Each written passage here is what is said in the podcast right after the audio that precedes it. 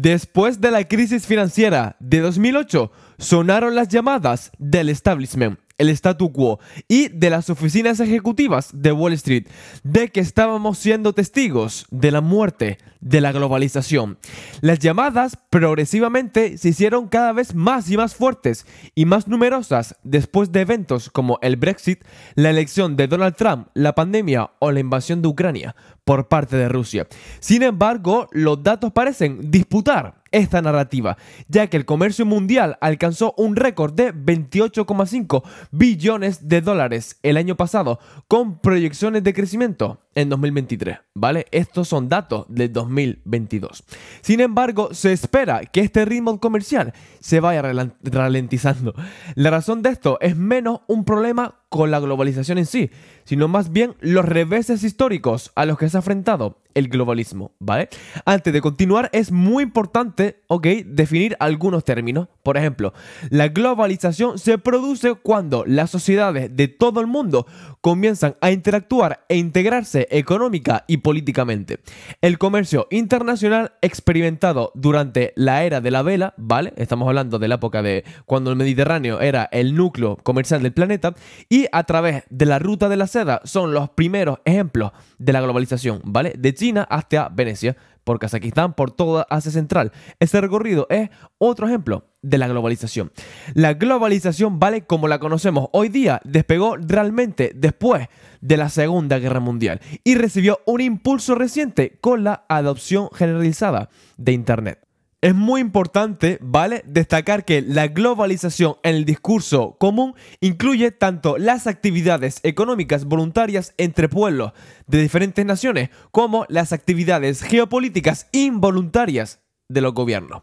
Por el contrario, los Bremer, ¿vale? Un tipo interesante, define que el globalismo es una ideología que exige una liberación comercial de arriba hacia abajo y una integración global respaldada por un poder unipolar. Mientras los estadísticos creen que el intercambio de mercado entre personas es literalmente imposible sin el gobierno. Mentira muy fragrante, ¿vale? Que hemos desmontado 20.000 veces en este podcast. Solo cuando un grupo reclama un monopolio legal de la violencia y luego construye una infraestructura en torno a él, proporciona seguridad, documenta títulos de propiedad y sirve como el árbitro final de las disputas puede realmente exigir un mercado. Mientras que el globalismo es la aplicación de esta perspectiva a todo el comercio internacional.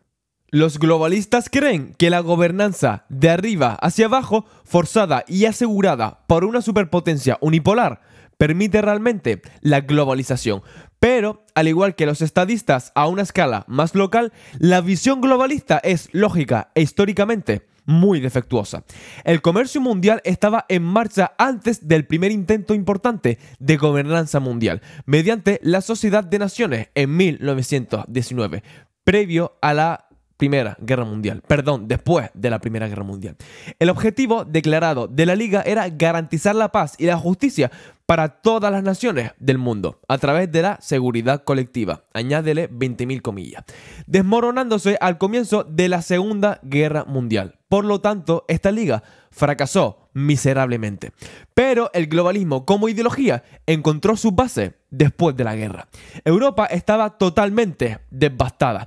Esto dejó a los Estados Unidos y a la Unión Soviética como los únicos dos países con la capacidad de ejercer el poder a nivel mundial.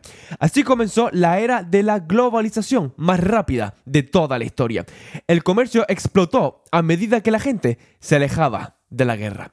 El proyecto globalista también se puso en marcha con la fundación de las Naciones Unidas y el Banco Mundial, ambas organizaciones respaldadas por Estados Unidos.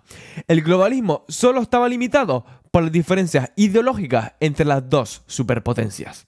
La Unión Soviética quería apoyar todas las revoluciones del planeta, mientras que Estados Unidos estaba muy ocupado apuntando a una liberación comercial de arriba hacia abajo, lo que separó a los recientes aliados y sumergió a todo el planeta en la conocida Guerra Fría.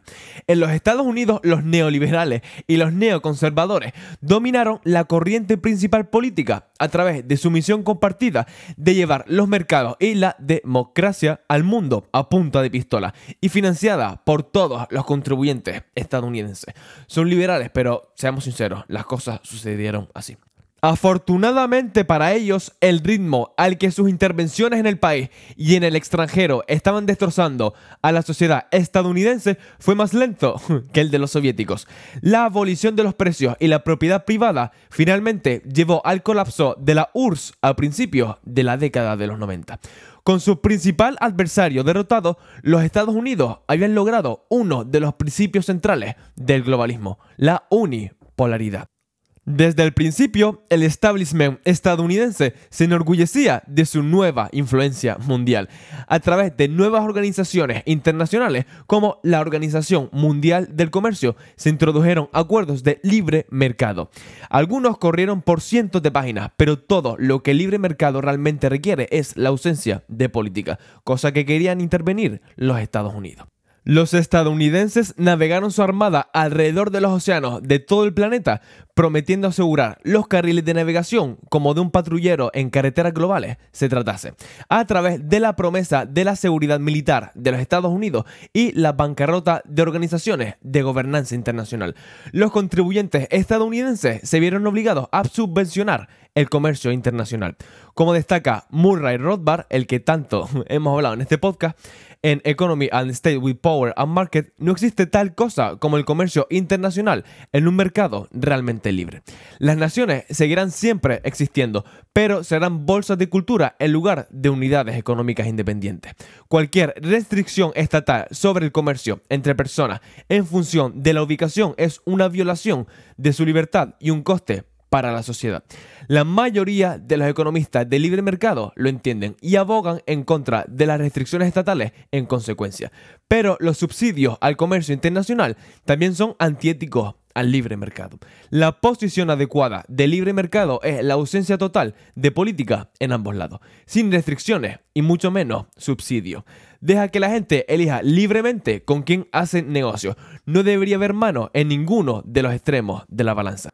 La integración económica estaba muy lejos de ser el único foco del régimen estadounidense durante su momento unipolar.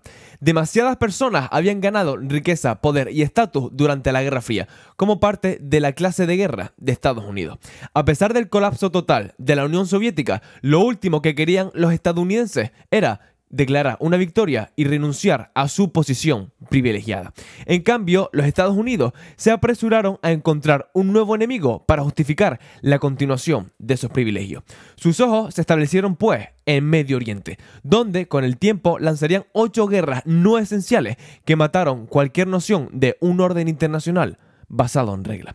La unipolaridad de Estados Unidos demostró que Albert J. Nock tenía razón. Los gobiernos son tan pacíficos como débiles. Ese deseo institucional de guerra sembraría la semilla de la destrucción para el momento unipolar de los Estados Unidos de América. A medida de que Estados Unidos fomentaba cualquier noción de que defendían un orden basado en reglas a través de su aventurismo en Oriente Medio, la tensión se estaba gestando en Europa Oriental y Asia Oriental, para alegría de las compañías de armas y las élites de la política exterior americana, los gobiernos ruso y chino se transformaron de nuevo en los enemigos de Estados Unidos. La invasión rusa de Ucrania en febrero fue una gran victoria para la máquina de guerra estadounidense, pero también representó un paso atrás para el globalismo. Los rusos se separaron del orden global que los Estados Unidos habían liderado durante tres décadas. La reacción de Occidente, basada en sanciones estrictas y desinversión económica forzada, profundizó aún más la brecha en todo el sistema global. Lo que depara el futuro es la suposición de cualquiera. Pero el sueño globalista de un sistema singular de gobernanza global seguramente se destruyó para un futuro cercano, a medida de que el bloque ruso-chino se descompone. Habrá mucho dolor porque muchas conexiones entre naciones están controladas por los gobiernos. Sin embargo, los consumidores de todo el mundo todavía valoran un grado significativo de globalización. Los datos contradicen cualquier idea de que la globalización se está invirtiendo. Solo se está ralentizando a medida de que los gobiernos intentan arrastrar a los consumidores en su búsqueda de desinvertir del otro lado. A pesar de las afirmaciones de que la globalización está muerta, el comercio internacional lo encontramos actualmente vivo y muy saludable. Pero el impulso hacia un mundo interconectado se está ralentizando a medida que la ideología del globalismo experimenta su mayor contratiempo en décadas. La fusión estadística de la gobernanza global unipolar y el comercio internacional explica de dónde vienen estas afirmaciones y por qué son tan defectuosas. Suscríbete en tu plataforma de podcast favorita para no perderte ningún episodio. Nos puedes encontrar en Spotify, Evox, Apple Podcast, Amazon Music y en todas las grandes de podcasting. Así que recuerda, suscríbete en tu plataforma para no perderte más contenido como este. Te recuerdo también, ¿vale? Que estamos buscando patrocinadores para el podcast. Así que si quieres darle visibilidad a tu marca o negocio, contáctame al correo de la descripción del episodio para mandarte toda la información pertinente y así ganar mucha visibilidad. Importantísimo, ¿vale? Y es que compartas el podcast con tus amigos o alguien que podría interesarle este tipo de información, ya que no se habla mucho sobre las diferencias entre globalismo y globalización. Y créeme que si le envías este tipo de contenido, ayudarías muchísimo a esa persona en cuestión. Importantísimo, ¿vale? Y es que me sigas y me hables por Instagram. ¿Por qué? Porque me encantaría conocerte, saber de ti, cuáles son tus intereses y tus inquietudes. Y sobre todo que me comentes qué tipo de episodio y contenido te encantaría escuchar en este maravilloso podcast. Así que recuerda, sígueme y háblame por Instagram, ¿ok? Y también coméntame una reseña y puntúa con 5 estrellas este podcast en Spotify y en Apple Podcast, ya que me ayudarías muchísimo a continuar creciendo este tipo de información. Dicho todo esto, muchísimas gracias por estar ahí, que tengas muchísima salud y nos vemos pronto con un nuevo super episodio. Cuídate.